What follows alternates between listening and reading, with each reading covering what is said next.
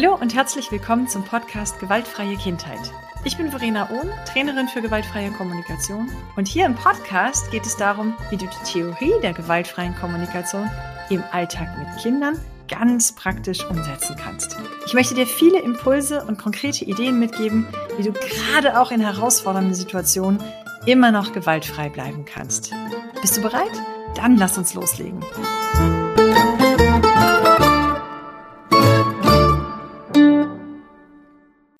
Hallo und herzlich willkommen zu einer neuen Folge.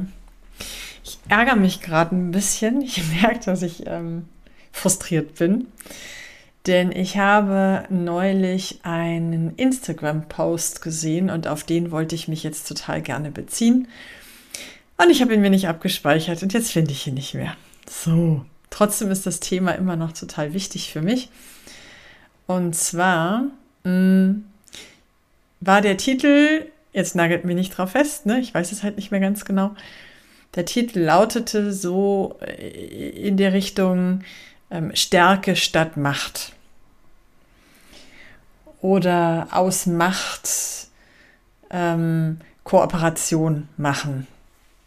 Sowas in der Richtung. Also es ging im Kern darum, dass man doch Macht vermeiden möge und stattdessen auf Beziehungen, auf natürliche Autorität und auf ähm, Kooperation setzen möge. Und mm, ich habe da so einen inneren Widerstand, weil ich auch in meinen Seminaren immer wieder erlebe, dass ähm, pädagogische Fachkräfte und Eltern sagen, ah, ich möchte auf Macht verzichten, äh, ich mag die Macht nicht, ich fühle mich unwohl damit. Und wenn wir dann in Seminaren ganz genau hingucken, ähm, und ich arbeite da natürlich auch ein Stück weit drauf hin, Macht ist nichts Schlimmes.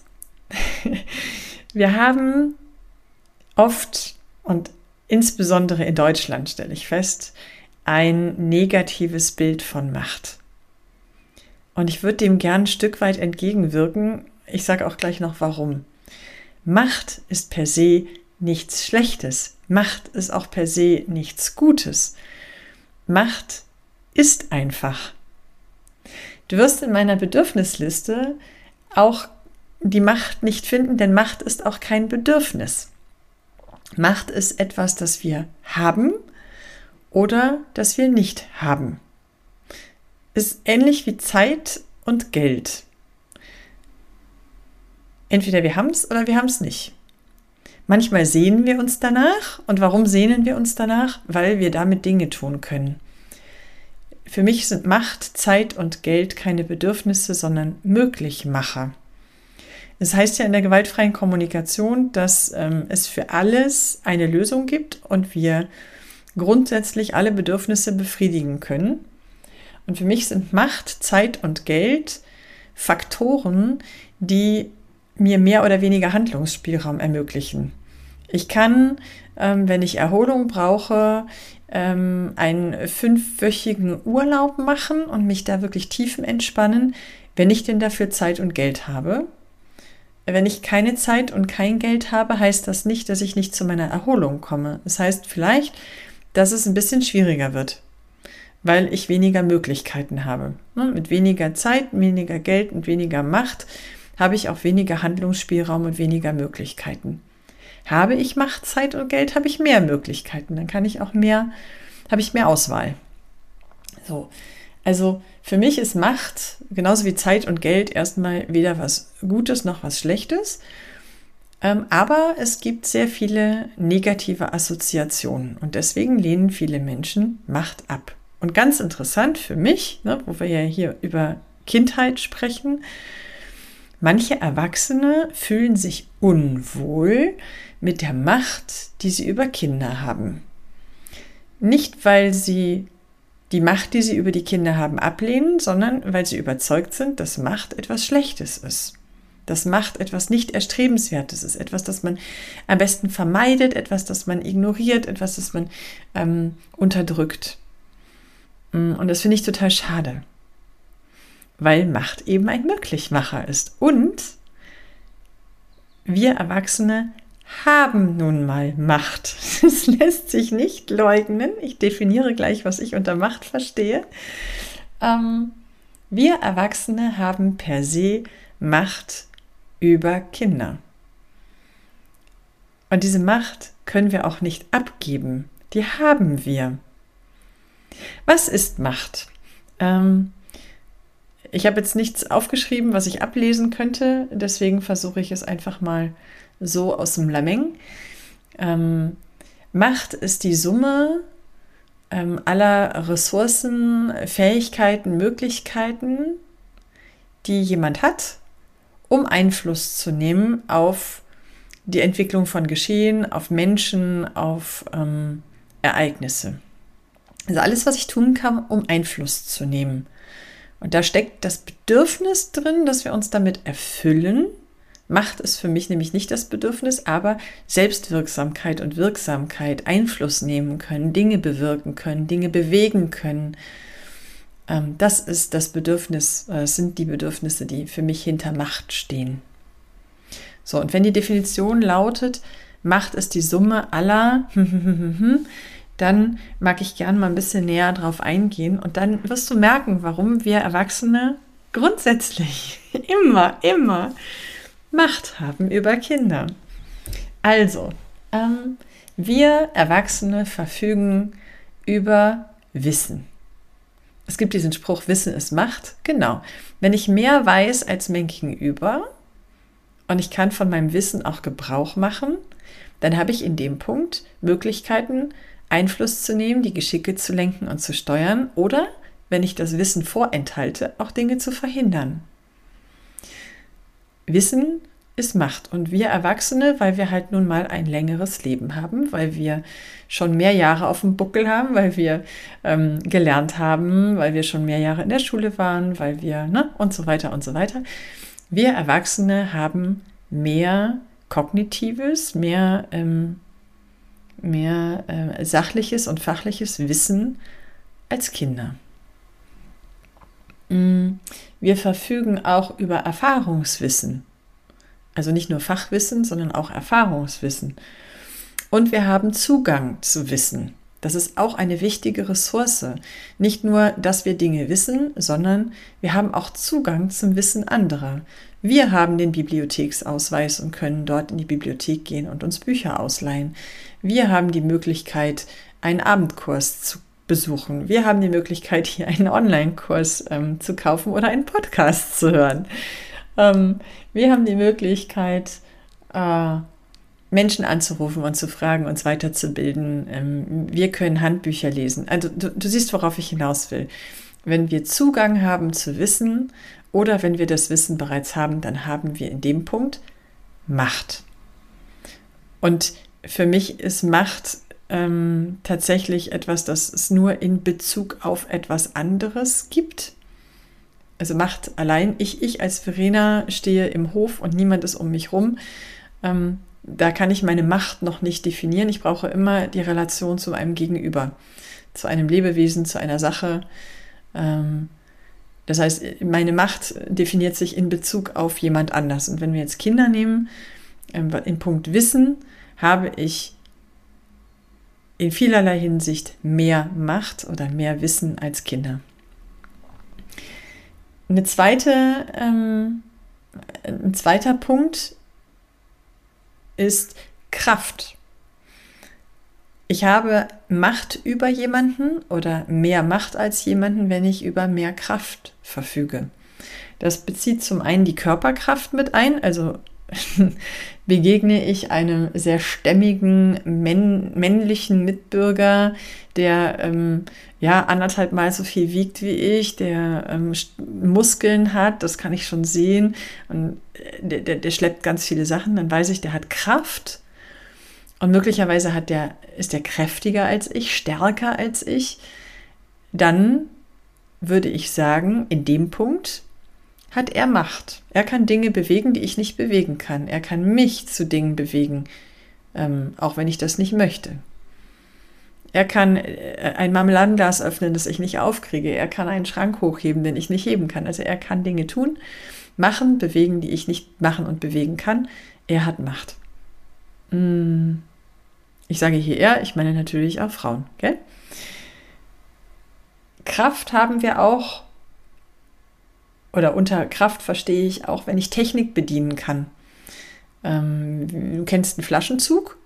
Wenn du weißt, wie ein Flaschenzug funktioniert, dann kannst du deine Körperkraft potenzieren. Ich habe erstens, ne, ich komme nochmal auf die Kinder zurück. Ich habe gegenüber Kindern mehr Körpermacht, äh, Körperkraft. Ich bin einfach stärker als Kinder. Ich kann ein Kind hochheben, das Kind kann mich nicht hochheben. Es ist nicht zu leugnen, dass ich in dem Punkt einfach Macht habe. Und tatsächlich kann ich diese Macht auch nicht abgeben. Ich kann diese Macht nicht abgeben. Ich kann nicht weniger Kraft haben als das Kind. Ähm, das wandelt sich irgendwann. Ne? Wir denken an Pubertät und vielleicht an männliche Jugendliche. Ähm, holla die Waldfee. Also mein Sohn jetzt mit seinen ähm, zehn Jahren, der kriegt schon Gläser auf, die ich nicht mehr aufkriege. Der kann länger den Rasen mähen als ich, weil er echt eine gute Kondition hat. Also, hm, ne, die Machtverhältnisse verschieben sich mit zunehmendem Alter, mit zunehmendem Wissen, mit zunehmender Kraft. Vorsicht an der Stelle. Aber ich spreche hier von kleinen Kindern, so zwischen ne, zwei bis zehn Kita-Kinder. Mhm. Punkt. Äh, ich war, bei, ich war bei Technik. Wenn ich Technik bedienen kann, kann ich mir meine Körperkraft erhöhen. Ähm, wenn ich einen Kran habe, kann ich Dinge tun. Wenn ich einen Bagger fahren kann. Na, also Technik zu haben und sie bedienen zu können und Zugang zu ähm, kräftigender oder stärkender Technik zu haben, ermächtigt mich auch. Und ich habe gerade gesagt, Zugang zur Technik. Wenn ich Zugang zur Technik habe, ist das ja schön. Ich muss, muss auch wissen, wie man sie bedienen kann. Also was hat mein Kind davon, wenn es einen Kran hat, wenn es nicht weiß, wie es den bedienen kann? Also es gibt bei, bei Kraft und Stärke gibt es diese drei Dinge. Erstens, ähm, ich habe die Technik. Zweitens, ich habe Zugang zur Technik. Und drittens, ich weiß, wie man diese Technik bedient. Das alles sind ermächtigende Faktoren. Mhm. Dann gibt es einen ganz großen Bereich, meine Fähigkeiten, meine Fertigkeiten, meine Kompetenzen, also meine Sprache, meine Bildung, meine fachliche Kompetenz, meine persönliche Kompetenz, mm, meine Hirnreife, rhetorische Fähigkeiten, Intelligenz, Intellekt, das alles sind Faktoren, die Menschen gegenüber anderen ermächtigen wenn es zu einem zu einem Kräftemessen oder auch zu einem Vergleich kommt. Und ich als erwachsene Person mit, ne, ich bin jetzt knapp 45, mh, mm, wissenschaftlich betrachtet ist mein Hirn in einem Reifestadium, in dem das Kindergehirn noch nicht ist. Und ich habe Zugang zu Ressourcen, auch zu Gehirnressourcen, die mein Kind nicht hat. Also habe ich Macht. Ich kann Dinge bewegen aufgrund meiner, meiner Hirnkapazität, aufgrund meiner kognitiven Fähigkeiten, aufgrund meiner, ähm, meiner, meiner sprachlichen Kompetenz, meiner Bildung, die Kinder noch nicht so können wie ich. Und auch da würde ich einfach sagen, das verleiht mir Macht und das kann ich nicht abgeben. Ich kann ja nicht einen Teil meiner Hirnreife an das Kind abgeben. Ich bin empathiefähig und weil ich jetzt gerne hätte, dass das vierjährige Kind auch empathiefähig ist, gebe ich immer meine Empathiefähigkeit. Nee, das funktioniert nicht. Ich kann diese Form von Macht kann ich nicht abgeben. Ich kann sie noch nicht mal verleihen. Ich habe sie. Und es ist ja schön, wenn ich mich danach sehne. Wie gesagt, das ist kein Bedürfnis. Ähm, man kann sie mir nicht einfach geben. Also ich kann mir diese Art von Macht nicht einfach erfüllen. Ich habe sie oder ich habe sie eben nicht. Und ich habe sie vielleicht auch Kindern gegenüber, aber ich habe sie nicht einem Wissenschaftler gegenüber. Ne? Immer in Relation zu meinem Gegenüber habe ich mehr oder weniger Macht. Mm. Dann gibt es noch ein, ein eine Kategorie von Ressourcen, die mir Macht verleiht. Die fasse ich so ein bisschen zusammen unter dem Überbegriff ähm, Rechte und Privilegien vielleicht. Also das Gesetz gibt mir als erwachsene Person in bestimmten Punkten Rechte, die Kinder nicht haben.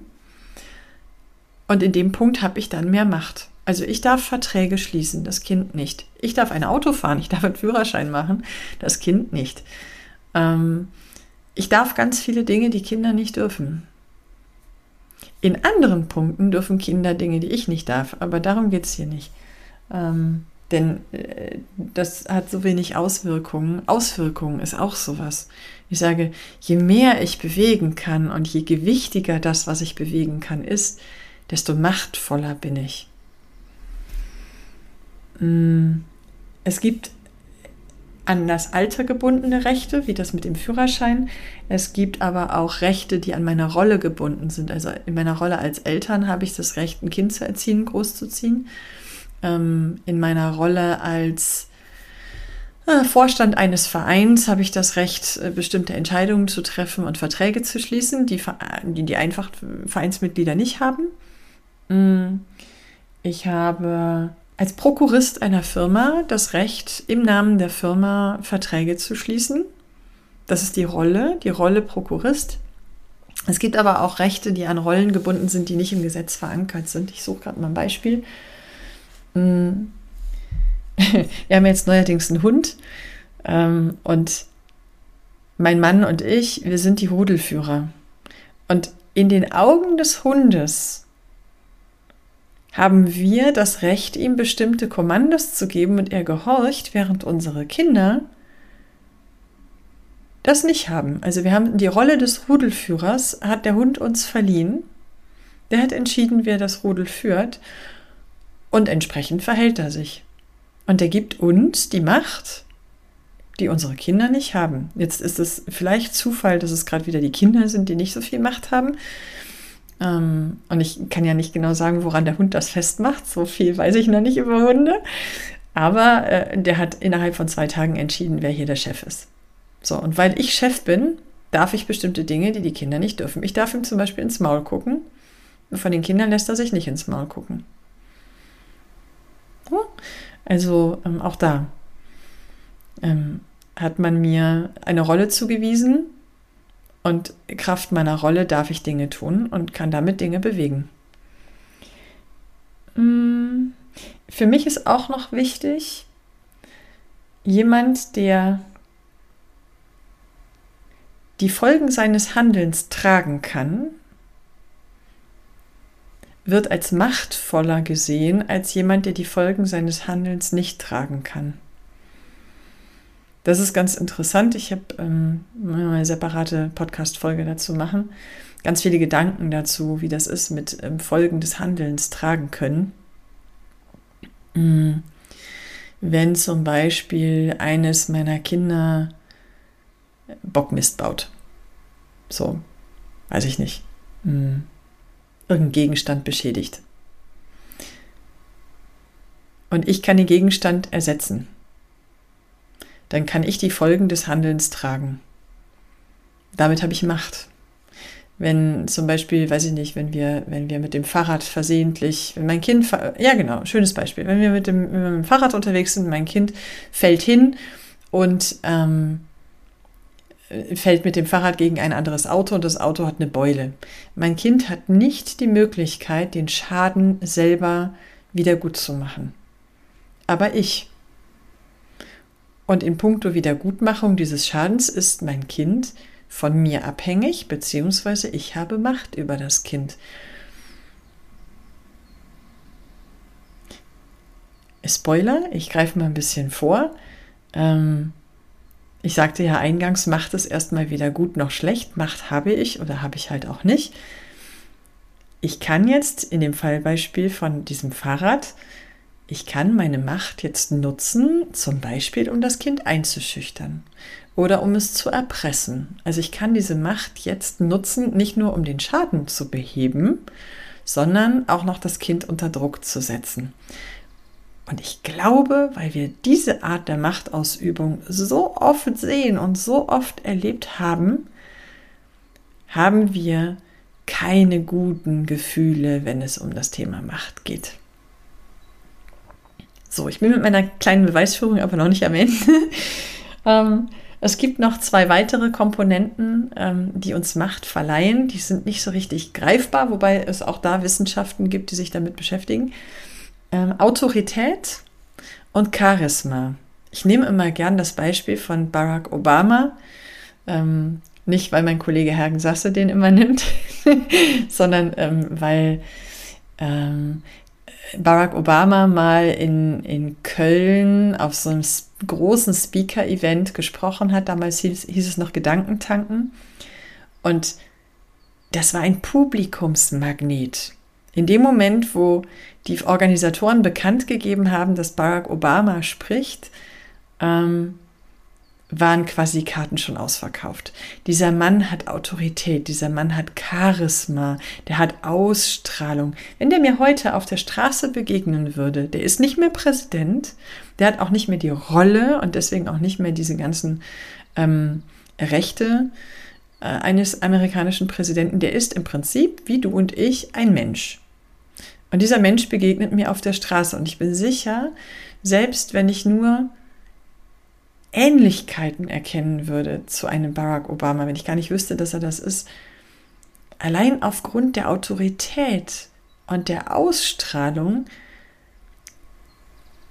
hat dieser Mensch Macht über mich. Der kann bewirken, dass ich ihm aus dem Weg gehe. Äh, schönes Beispiel. Hm. Ein Experiment für dich. Geh mal in ein vielbesuchtes Einkaufscenter äh, mit zwei Ein- und Ausgängen, also vorne rein, hinten raus sozusagen. Mm. Und dann nimm dir mal vor, von der einen Tür zur anderen Tür zu gehen und dabei ähm, auszustrahlen, äh, ich bin klein, ich bin nicht so wertvoll, ich möchte hier niemanden stören. Äh, mach dich klein, versuch dich zu verstecken. Also ne, geh von der einen Tür zur anderen und mach dich innerlich klein. Ja, schlag die Augen nieder. Also verhalte dich so ein bisschen wie ähm, als wärst du nicht so wertvoll. Und nach ungefähr der Hälfte der Strecke hörst du auf, dich so zu verhalten, sondern du denkst es nur noch. Also du gehst durch diese Menge und hast den Gedanken, ähm, ich habe keine Macht. Das ist der erste Durchgang.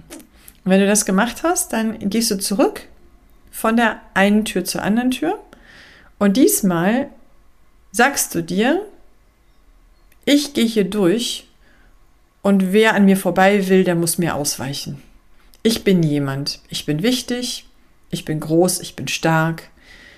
Ich werde jetzt hier durch die Menge gehen, ich gehe meinen Weg.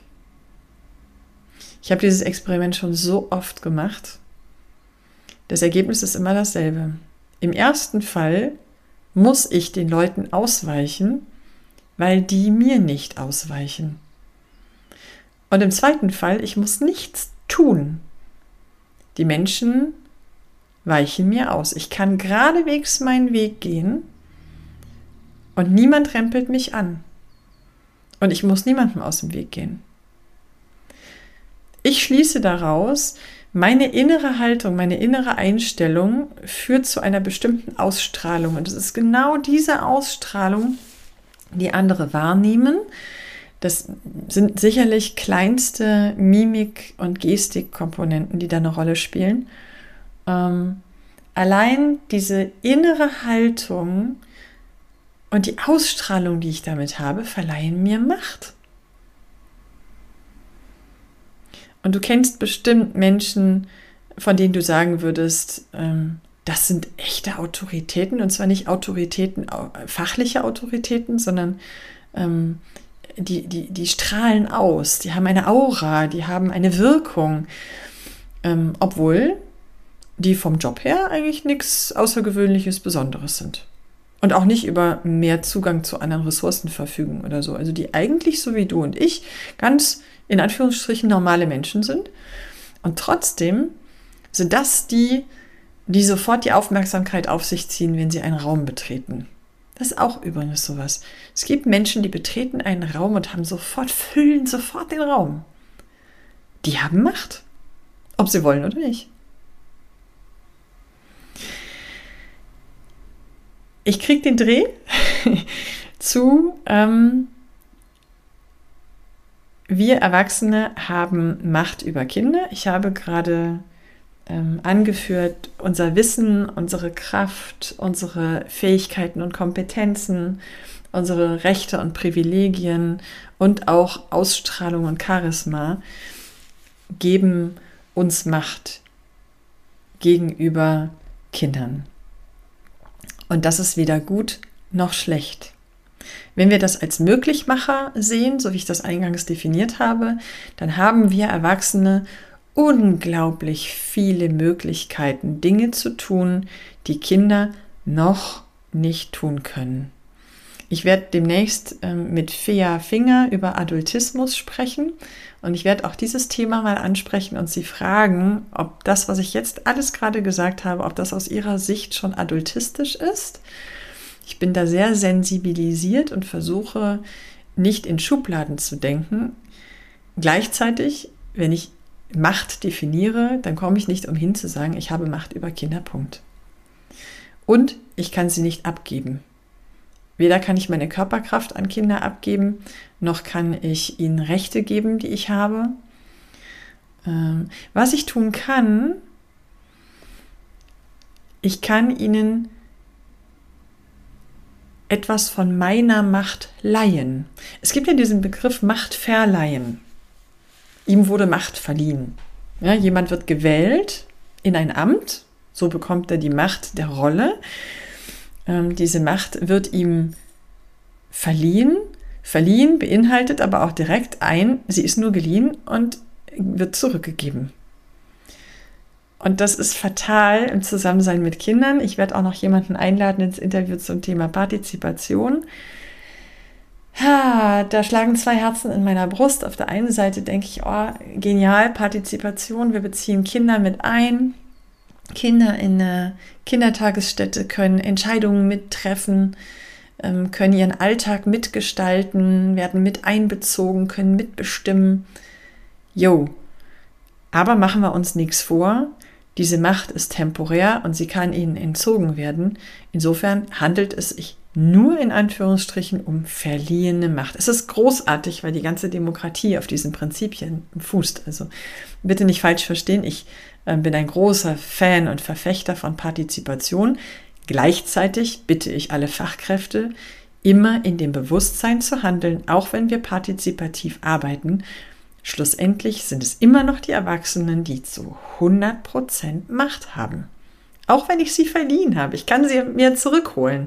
Mit einem Fingerschnips kann ich sie mir zurückholen. Da sehr bewusst mit umzugehen und sehr achtsam mit umzugehen.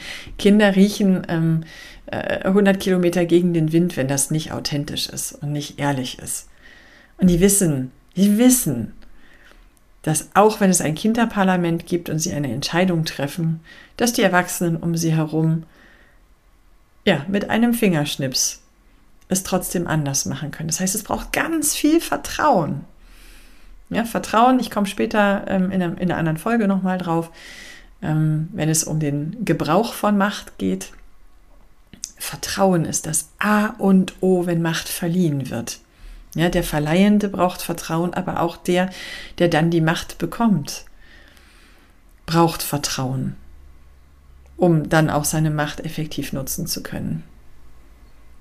Also, ich fasse mal zusammen. Gekommen bin ich von einem Post, in dem stand Stärke statt Macht. Stärke ist für mich, wie du gehört hast, nur eine Komponente von Macht. Es gibt noch etliche weitere Komponenten, die mich machtvoll machen. Ich selber ähm, bin ein groß, eine große Freundin von Macht. Macht ist ein Möglichmacher. Mm, mit Macht können wir viel bewegen und bewirken. Und wir haben sie oder wir haben sie nicht immer im Vergleich und in Relation zu jemand oder etwas anderem. Und in Bezug auf Kinder haben wir so viel Macht, und wir können sie nicht abgeben, wir können sie maximal verleihen, aber das auch nur zeitweise, dass es zu 100 Prozent in unserer Verantwortung liegt, wie wir mit dieser Macht umgehen. Und ich möchte gern, dass alle Erwachsenen, alle, alle Erwachsenen sehr achtsam mit ihrer Macht umgehen. Und ein Thema für ein nächstes Mal ist dann auch die Frage, wie drücke ich mich sprachlich aus? Denn Macht wird oft über Sprache ausgeübt. Mm, nicht nur über Handeln, sondern über Sprache. Auch Sprache transportiert Machtgefälle und Machtaugenhöhe. Oder Machtgleichgewicht. Ja, schöneres Wort dafür. Ja, Ziel dieser Folge war es, zu zeigen, dass Macht erstmal weder gut noch schlecht ist. Und ich hätte total gerne, dass du dich mit dem Thema Macht anfreunden kannst und es neutral betrachten kannst und dich ja auch deiner Macht erfreuen kannst und dass du grundehrlich deinen Kindern gegenüber auch damit umgehen kannst. Weil ich die Macht habe. In diesem Sinne wünsche ich dir viel Spaß beim Nachdenken über diese Folge. Und ähm, ja, was mich echt freuen würde, wäre äh, eine Bewertung. Ich habe gelernt, dass ähm, Podcasts ähm, besser gefunden werden, wenn sie ähm, Bewertungen bekommen. Also wäre mein Wunsch und meine Bitte, wenn du diese Folge jetzt wertvoll für dich fandst, lass mir doch eine Bewertung da, wo auch immer du diesen Podcast gehört hast. Dankeschön und tschüss bis zum nächsten Mal.